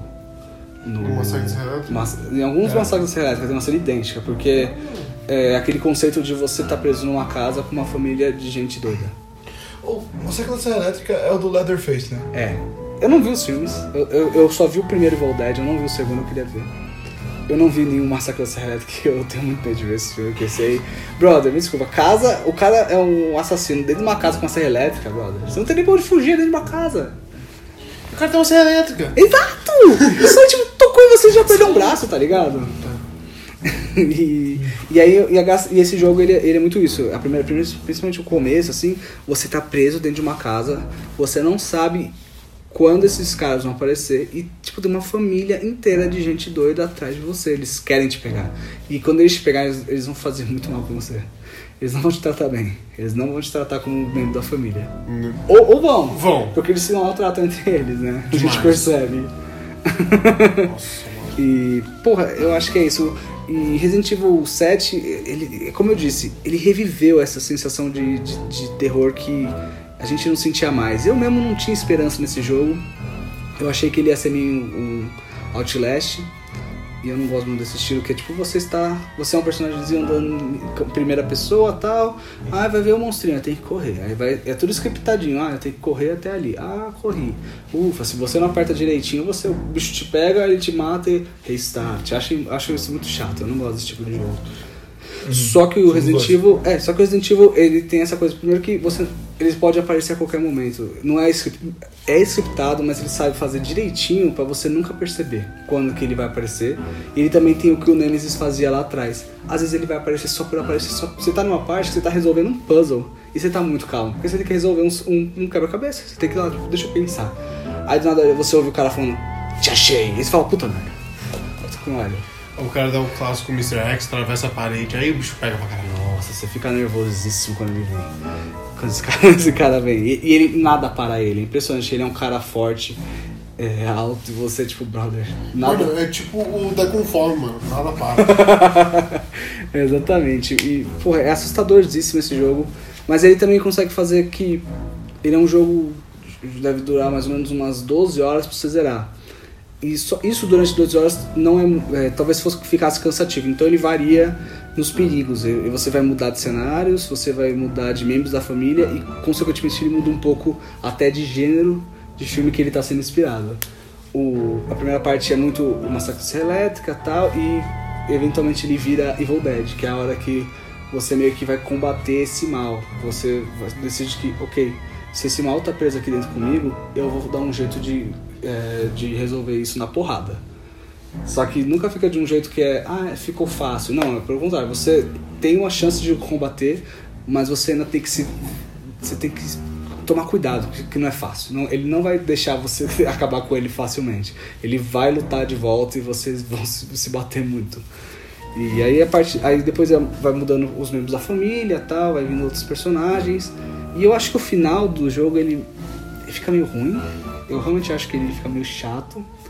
Ele quer fazer um terrorzinho, só que ficou meio ruimzinho no final. O plot fica estranho também no final. Nossa, ele começa a... perdido. O plot ele anda muito devagar no começo, até mais da metade. E aí ele percebe que, oh, a gente tem que andar esse plot. E o plot ele, ele pega um expresso, assim, um, um trem bala e, e começa a ver um monte de cena. E você fica tipo, ah, gente, eu só queria os terrorzão que tava acontecendo antes, tava tão legal. Mas no final ele ainda é um Resident Evil, então ele vai terminar com uma explosão. Você pode ficar garantido que. Outra coisa muito interessante desse é o negócio das fitas, né? Que você Ah. vê, que você joga, que você vê a fita, aí você joga com, é, pela pessoa. É, você pega. E é, a fita de uma pessoa morta, então a pessoa sempre vai morrer, só que isso vai te- dar dica pra outro puzzle. Sim, porque, é, porque eles. Ah, por exemplo, na primeira vez, é, uma equipe de programa de TV que ah, investiga esses, é, essas casas assombradas tal. E aí eles vão nessa propriedade dessa família, achando que é só, é um programa qualquer, que nada acontece, mas a gente tem que fazer nosso sensacionalismo pra, pra, pra vender. E aí começa a dar tudo errado e os caras, puta que pariu, tá acontecendo? E aí vai sumindo os caras e. Eu acho, puta, é, é realmente é muito bom, porque aí você você vai. Você tá na pele de outra pessoa, então tudo pode. aí você fala, ok, agora tudo pode acontecer, porque eu não sei se o cara tá vivo agora. Ele pode ter morrido, eu não sei. Então, exatamente, aí geralmente são coisas, tipo, você tem que ver a fita pra te, te ajudar a entender o que você tem que fazer pra não morrer. É, são várias dicas, é interessantíssimo, eu gosto, puta, demais. O Resident Evil 7 é um jogo que trouxe o terror de volta pra série e trouxe o terror pra minha casa. Nossa, e, e na vez que eu joguei eu tava com o Fritz, mano, mano, tá, eu tava passando, nossa, tá passando medo do caramba, velho. Tava, não, é- eu, acho que uma hora que eu não queria mais jogar, eu falei, mano, para aí, não tô confortável mais nessa porra não. Eu tive que. Eu demorei pra zerar porque eu tinha que fazer pausas. Eu falei, ok, hoje eu não vou mais jogar porque eu já tô muito nervoso, eu tô muito assustado já. Teve uma hora que eu tive que chamar meu irmão mais novo pra ficar do meu lado, só pra eu poder fazer aquela parte com alguém do meu lado, porque eu não queria fazer sozinho. Eu falei, "Bem, Enzo, desce aqui e fica do meu lado, porque eu tô com medo. Porque o medo te desgasta, você fica cansado, Sim, fica... Exato. Desgasta mentalmente. Sim. Demais, é. Mas é um jogo espetacular. Ele me deixou. É é uma das poucas vezes que eu senti essas sensações e é uma sensação muito gostosa. Como eu disse, ficou comigo pra sempre, sabe? Não é um jogo de terror só muito barato. Por exemplo, eu tô jogando Evil Within e eu acho ele muito barato no terror dele. Eu acho que Resident Evil 7, ele, tipo, ele dá o controle na sua mão, só que ele também deixa você, tipo, na ilusão de que você pode sobreviver, mas que você precisa dar o seu jeito pra sobreviver. E aí eu acho que é isso que pega, sabe? Tipo, não é que você sente que, ah, o jogo ele tá tirando coisas de mim pra eu ficar com medo porque eu vou ficar fraco. Não, eu acho que, tipo, ele te deu o que você precisa ter, mas você precisa estar muito esperto. Você não pode estar, tipo, ah, eu vou andar nesse corredor aqui suave, escuro, ah, não vai dar nada. Não, você tem que andar e, tipo, deixa eu ficar com a arminha aqui pronta, minha pistolinha aqui não faz nada no inimigo, mas ela tá na minha mão e eu tô com medo. Mas a, a pistola ela serve pra você não ficar com muito medo. Não ficar com medo. Genial. Mas é, e também tem Resident Evil 2 que lançou esse ano. Que a gente jogou, a gente jogou jun- junto. Exato, a gente Foi fez. Muito divertido. Eu joguei primeiro sozinho, na verdade, e depois eu trouxe aqui pra gente maratonar nós três. Obviamente eu não falava as partes principais pra não, tipo, eu ajudava só quando tava muito perdido alguém. Eu falava, ô, tenta ir pra lá tal, mas eu deixei o pessoal jogar muito sozinho. O é Fritz, é, é um ótimo é, backseat gamer, ele não fica causando muito não. Ah, não, é porque é uma experiência que eu, eu gostei muito também de jogar Resident Evil, Resident Evil 2, que é um jogaço. É um jogaço. E é isso, falou. Não. É um jogo, é um meio jogaço. que você, né, os dois que ele tem, que ele tem duas histórias, que nem é o original, né? Sim. Leon e Claire. Quatro, né, se você contar Leon A, B, mas são muito parecidos, infelizmente. São, são. É uma, uma, é uma questão que eu acho que esse jogo eles queriam muito soltar esse ano. E eles começaram a produzir provavelmente há uns dois anos atrás só. A, a fazer. Eu acho que eles começaram no Resident Evil 2 Remake depois de terminar Resident Evil 7. Então, eu acho que eles não tiveram tempo.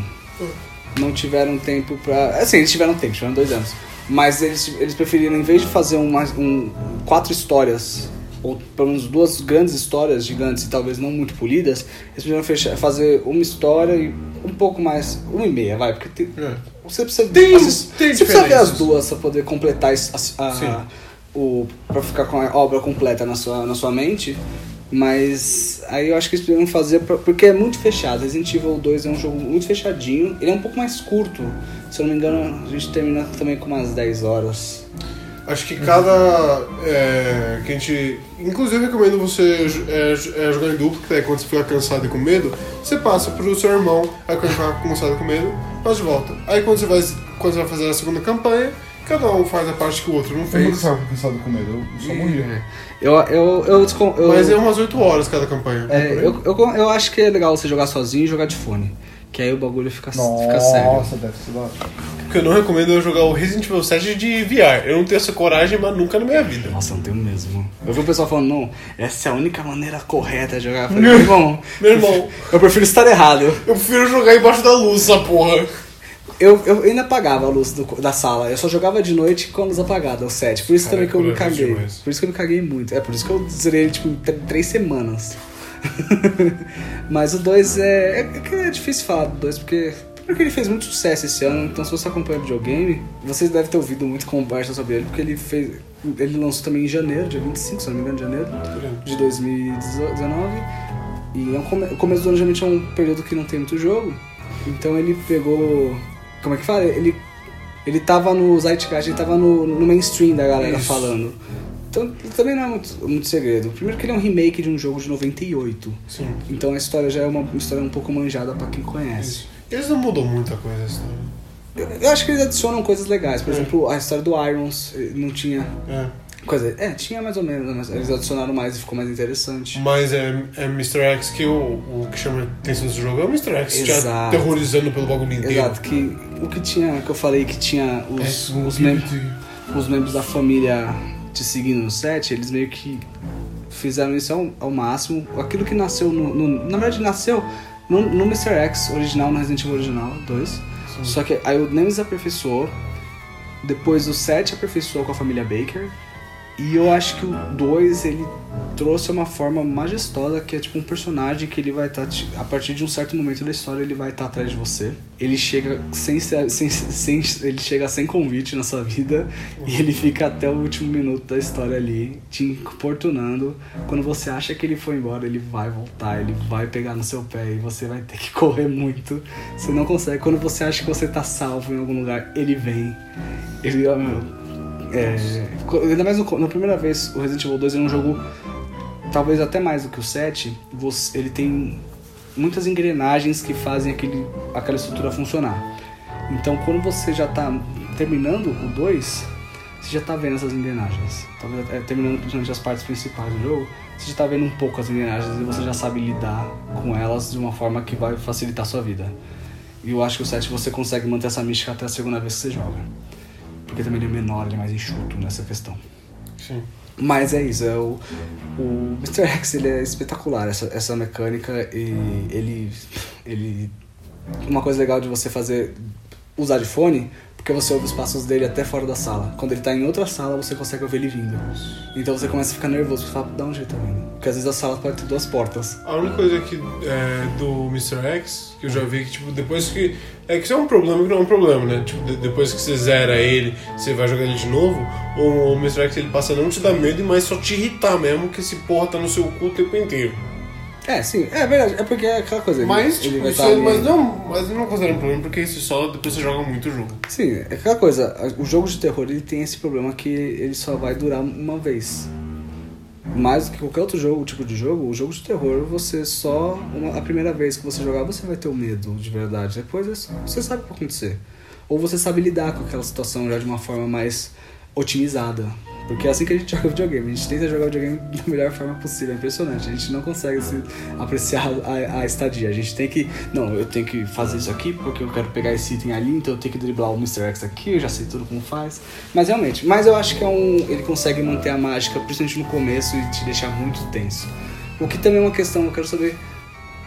Com certeza a gente vai ter Resident Evil 3 Remake. Eu Nossa. tenho certeza. E eu quero saber o que eles vão fazer pro Nemesis melhorar. Porque eu, eu não acho que eles podem fazer o Mr. X de novo. Eu acho que já foi.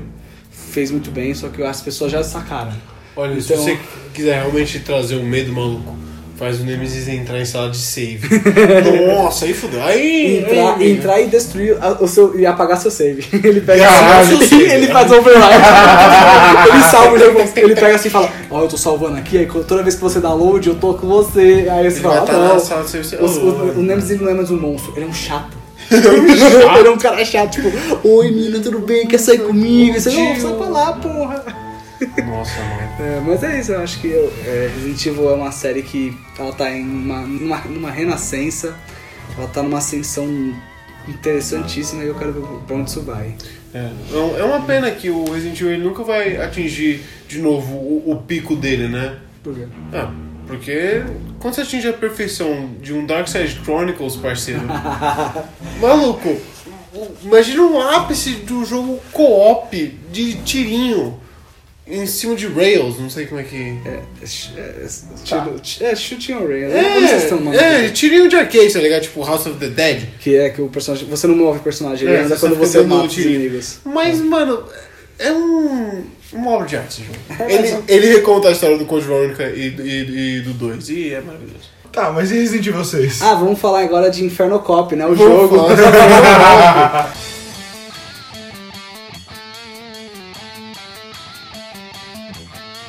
Não, mas isso então foi Resident Evil, muito obrigado. E vamos agora pra parte final desse programa. Esse programa, nossa. Esse programa. Caralho. Vamos falar do jogo que dessa vez todo mundo viu. Deu certo, graças a Deus. Eu vou botar um. "Ei". Eu sempre falo que vou botar as coisas, nunca boto. Acontece. Primeiramente, primeiramente, Dé, foi difícil O quê? acompanhar. Acompanhou o quê? Primeiro, Ah, Silver! Eu- sim, eu achei muito legal. Eu achei um jogo muito O bom. Dano jogou um segundo de Silver, quero deixar isso claro. Mas, graças à minha, à minha insistência, a gente viu Inferno Cop juntos, eu e o Dé. Inferno Cop. Inferno Cop! Fire. E, mano, e que terminava é, um episódio, um olhava pro outro, tipo, quê? Por quê? Quê? Hã? Hã? Se quiser dar alguma explicação. Bem, vamos lá. É, Inferno Cop, quando eu citei na última vez, eu nem sabia muito bem sobre o que era, mas é um anime que tem 12 episódios. Cada episódio gira em torno de mais ou menos 2 minutos a 4, exceto o último que tem 12, mas a maior. Mas em 4 minutos. É 4 minutos também e o resto é de créditos. o que é ótimo. Eu achei que ia ter alguma coisa diferente todos minutos. Então, você- quando acabar o episódio 12, você pode parar. 13. Na- É, na verdade, o 13, que é tipo um extrazinho bem curtinho. Não, não, o último é 13. Ah, é verdade, é 13, desculpa. Na verdade tem 14, né? Que tem um episódio depois que É, é, tem um o. extra aqui. Que é um karaokê. Com a É, música do que é um karaokê. Que é ótima. É, muito boa. Inferno Gas, Holy Symphony, Holy. Holy Symphony, Holy. Enfim. Polizei from the. Holy, que significa policial do inferno. Cara, Inferno Cop já mostrou que ia ser um grande, uma grande série, um grande anime nos primeiros 10 segundos que os caras querem roubar uma mulher grávida, aí chega um policial e os caras falam, ó, a gente pagou os bagulho aí. Então falou. A gente pagou a propina, não precisa mexer com a gente não. Aí o policial, pô, não, beleza, desculpa eu. Não, gente. não, Eu vou, eu não- Aí aparece o Inferno Cop, mata os caras e eu falo, ai, muito obrigado. E, Ela dá a luz na frente só dá a luz. Uma coisa, E que tem, que- uma coisa que tem que ser bem explicada é E que reflete bala. Inferno Cop, ele é um anime, só que ele não é, tipo, animado. De- Assim, ele é animado, mas ele não é animado de certa forma, porque os personagens são imagens estáticas que só ficam, tipo, balançando, É. como se fosse, É. como se fosse, tipo, um teatro de fantoches É. com um palitinho que você faz na infância. Então, tipo, é divertidíssimo isso, porque ele, ele já, tipo, mostra, esse anime não vai fazer sentido. E E eu, eu, eu acho que é isso. eu acho que a, a movimentação tão quadrada, porque não é movimentação, pra mim torna mais engraçado os Sim, bagulhos. sim. Tipo, os caras só ficam parados e coisa e tal. eu fiz umas pesquisas, Fritz. Olha, Como ele é da Trigger, sim. aparece lá grandão Trigger, pra vocês. Quem não sabe, fizeram vários animes, mais famosos sendo Kill la Kill, coisa e tal. Tudo aqui, o Darling the Franks, eles fizeram a, a parte de design, é, Kisniver. Kiss Never, bem famoso, enfim. E, e Trigger também é, eram de pessoas que saíram da Gainax. Gainax que fez é, o Evangelion. O Infernal Cop foi, acho que, pelo que eu vi, o primeiro anime da Trigger. É Que eles, que eles usaram pra testar. O Inferno Cop foi tipo um teste, assim, tipo uma brincadeira entre o estúdio. Foi tipo, ah, vamos fazer uma coisa meio de zoeira aqui só pra, só pra ver como é que a gente age todo mundo junto. Eu fiquei sabendo que é uma coisa comum entre estúdios de anime. O primeiro anime ser uma coisa mais leve, assim, pra ficar mais tranquilo. Olha só. E Inferno, e Inferno Cop é isso, mano. É loucura. O nego vai pro passado, pro inferno, pro futuro, pro não sei o que. Ele vira um carro durante cinco episódios. tipo, mano. Aí ele volta pro presente, aí ele pega um cara que vira o. O, O sidekick dele. o sidekick dele, o Robin dele, que. O qual, o Robin nome- qual o dele. nome do, do mano? Era Lava Kid? Lava Era- Kid. Hot Kid, sei lá, mano. Era alguma coisa muito tosca. aqui. Aí ele, ele vira. Esse mano vira o, o companheiro dele. Aí então eles vão pra uma corrida. E a corrida, aparentemente, ele tá enfrentando um cara que no primeiro, tipo, no terceiro episódio é o inimigo dele, aparentemente, depois não é mais. Que é o juiz, man. Mano, o melhor foi o ju- mano, Justice Man! Justice Man. O melhor que tá foi o. os. É. Quando, quando tava ele contra o Justice Man, aí tava lá o. O juiz, aí o Man falou: Ele é culpado por causa disso, disso. Aí o cara falou: Culpado, pena de morte. Aí o Formacal virava: Eu não fiz isso. Você tá certo. Ele está livre. aí o cara falava: Não, mas ele fez. Pena de morte. Aí o Ah, é sempre ter pena de morte, então ele tem que ter pena de morte. Pena de morte pros dois. Ó, eu acho que. Muito Acho que é bom a gente guardar as piadas também pro pessoal. É. Porque foi um episódio de 2 minutos, então essa aqui a gente spoilou 4 minutos 4 minutos do anime. tá ligado? Spoilou metade do anime. Mano, droga. em, em- mano, você consegue ver em, tipo, 30 minutos tudo. Tranquilo. É que foi o que a gente fez praticamente. É, mano, A gente pegou e falou, vamos lá. Aí, mano, passou o episódio, a gente. Caralho, vamos pro próximo. Caralho, o que tá acontecendo? Caralho! Tipo, caralho! se você não gosta desse tipo de humor extremamente absurdo, sem sentido, loucura do caralho, talvez você não gosta. Mas ele é muito divertido, eu me diverti muito, porque eu sou um idiota e eu adoro humor idiota. E eu recomendo você também assistir os Fact Files, que vem depois do episódio, que O eles. Zé pulava. Não acredito. Deixa eu ver os fact Só tem piada boa lá. É? E dura um minuto. Dura 20 Então, segundos, ele pulava e falava. Exato, os Fact Files duram nem um minuto, eles só contam, tipo, eles contam. Inferno Cop é um policial qualquer, ele é um jovem de 21 anos que estudou na universidade não sei o quê e adora passeios na praia. Hoje ele luta contra o mal. É tipo, é isso, sabe? Tem uns muito bons, muito engraçados, mano. Entendi. Caraca, vocês não viram? Inferno Cop, Fact Fire! Não, desculpa, Fritz. Nossa. A gente vai pegar e reassistir agora. É, vocês não compreenderam o jogo. Então, gente, vamos retificar aqui. Desculpa essa porra assim. Falando em jogo, quem é o próximo a dar o jogo? Pam, pam, pam. Conforme as regras, eu não posso escolher é, um anime, ainda bem porque eu não vou escolher um anime. Eu só quero dizer que eu tô muito ansioso, porque desde que eu sugeri Silver eu queria saber qual ia ser o do América. E agora eu finalmente vou descobrir. Eu tô há meses nervoso. Vamos lá. Olha, e é, vou dar algumas dicas aqui. É um jogo que eu já joguei, Tá no Game Pass? porque. Não. Tô Não fudendo. esquece que nenhum de nós pode ter jogado. Quer dizer, eu. Não, André. vocês dois não jogaram, eu sei muito bem disso. é, um jogo que tá no Steam, tá na minha Steam, então eu consigo compartilhar com vocês dois. É Final Fantasy IX. Não porque não tem que ser um jogo curto. É. É, é- é- ele é um jogo muito único. Dá dica, dá dica, dá dica. Não tem Snake muito- Pass. Não tem muito jogo parecido com ele. Ele tenta imitar a vida real. Ao mesmo tempo. O Fritz já descobriu. Já descobriu. Se fuder na minha mão. Que eu tô falando pro exclusão jogar esse jogo a mocota. E ele não joga. É um jogo curto. Você conseguiu. Lógico, ele tem 30 finais. Ele tem 30 finais. Porém, eu não vou pedir pra todo mundo fazer nem o final correto, nem todos. Fazer tipo. Chega até o último Acho dia. que eu tô sabendo qual jogo é. Já, é, já presta. Até onde você ficar satisfeito. Até onde fica satisfeito. Eu só joguei o jogo durante acho que 4, 5 horas. Eu não joguei muito. Não preciso também. Enfim, o jogo é. Papers, Eu, sa Please. eu sabia. No- Nossa! Na hora que você falou que tem 30 finais, eu... Esse jogo aqui, eu via no quarto dele, eu via ele jogando essa porra, eu olhava... Mano, que merda é um essa? jogo que é um simulador de burocracia. Você está num país comunista que faz fronteira com outros países e não pode deixar é, imigrantes ilegais entrar no país. A cada dia que passa, vão ter mais documentos, vão ter. Você tem que ver o passaporte, você tem que ver o bagulho de trabalho, vão aumentando mais, e você tem que se, se ligar é, se a foto é certa, você, tem que ver se tudo tá no certo, coisa e tal. E ao mesmo tempo vai aparecendo outros plots. Você vai ajudar tua pessoa? Você não vai ajudar? Você vai deixar ele passar? Vai ou não? E aí? Os terroristas estão envolvidos? Você vai, é, você vai a- a aceitar propina? Muita coisa envolvida nesse jogo. É um jogo que é só- você só tem que fazer seu trabalho para cuidar da sua família. É um trabalho que não paga bem. E é isso, tem que fazer esse trabalho muito bem. E é divertido. Nunca vi.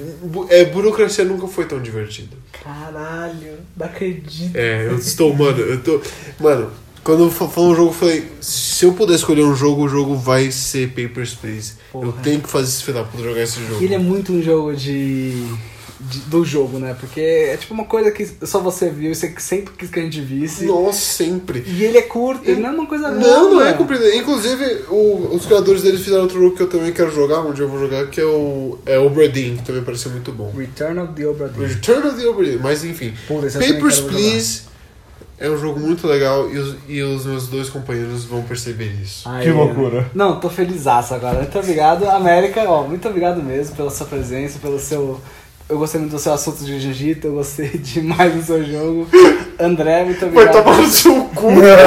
Jamais, André, muito obrigado, de verdade. Eu gostei. Por, muito. por Falar estar de- aqui, sei lá. Muito obrigado por me deixar entrar na sua casa. Não, pô, eu gostei de você falando de filme, eu gostei da sua sugestão. Eu nunca vou ver Lu- Luciferita? Eu nunca, eu Luciferina? nunca ouvi Luciferina. nenhum dos filmes que o André falou. nunca vou ver Luciferina, mas eu fiquei muito feliz da sua, da sua participação. É, gostei muito que ele tentou falar de Resident Evil 6. E Fritz, eu, eu, eu achei legal você falando de Resident Evil 7, porque, mano, se tem um filho da puta que ama Resident Evil, é o Fritz. É e, é, e, é, e é legal uma pessoa falando de algo que ele ama. É um relacionamento abusivo, né? Porque Demais, mano. Até o 7 tá me tratando muito mal. Olha Nossa Resident Evil. O cara jogou os Outbreak, velho. Os Outbreaks não são tão ruins, acho que o. O o Raccoon City mesmo, que é podre, né? A gente, eu lembro que eu comprei pra gente jogar e não tinha co-op local. E eu fiquei Nossa! muito puto. Eu gastei. Tudo bem que eu gastei tipo 40 reais nele, né? Mas, Então, mas mesmo assim, foi mano. 40 reais mal. é, Pessimamente gasto. É, não serviu pra nada. Rendeu menos que, um, que eu comer um sanduíche. É, tá bom, é, muito obrigado por ouvirem. Ó, se você estiver ouvindo isso aqui, compartilha com seus amigos, que a gente sempre esquece de pedir para as pessoas compartilharem. É verdade. Se você acha que a gente tipo, é divertido, a gente só quer divertir as pessoas. Você acha que a gente é divertido, compartilha com alguém que você gosta. Ou Você acha não, que nós é ruim, também fala também. compartilha com alguém que você não gosta, porque você já não gosta da pessoa mesmo, compartilha pra ela, mó otário. Porque eu entendo. Dá mó vergonha mostrar pra quem você gosta. Eu não mostro nem pros meus amigos da faculdade, que eu tenho uma vergonhinha. É, eu não compartilho porque minha legião de fãs não podem ver isso aqui. Viu só? Exato. então tá, é. Nas redes sociais, arroba Caio Fritz, Fritz com S, e arroba Gabriel underline Zod, e o André arroba underline The Rock. arroba Arroba The Rock. underline Arroba underline The Rock. Não, não, não, mas eu, eu mudei o meu. Ah, é, qual que é, André? Ah. O meu agora é arroba dicionário paulista. O que, que é isso? Eu também não sei. É uma piada? Um... Deve ser. É, droga. É que virou meme falado, agora, porque, tipo, esses dias, esse canal, esse, essa página surgiu no Instagram. Falou!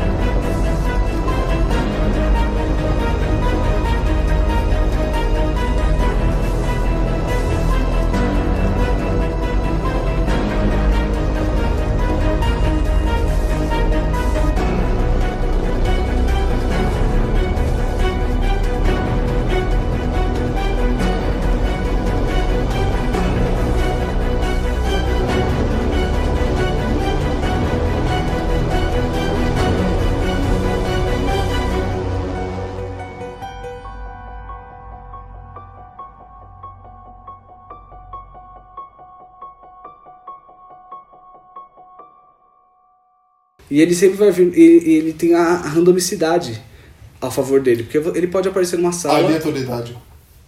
Palavra melhor. né? Depois eu que sou babaca, Tá né? pra nascer o dia que a América vai corrigir o português. O cara Corrigi o tenta. inglês dele um dia. Não, ele tenta, ele realmente tenta. Ele fica, não, eu vou corrigir o português do Brito.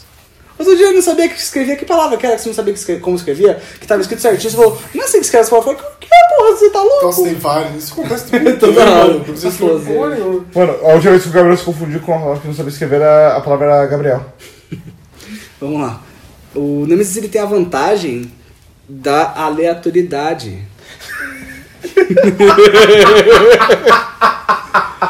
Eu adorei a pausa do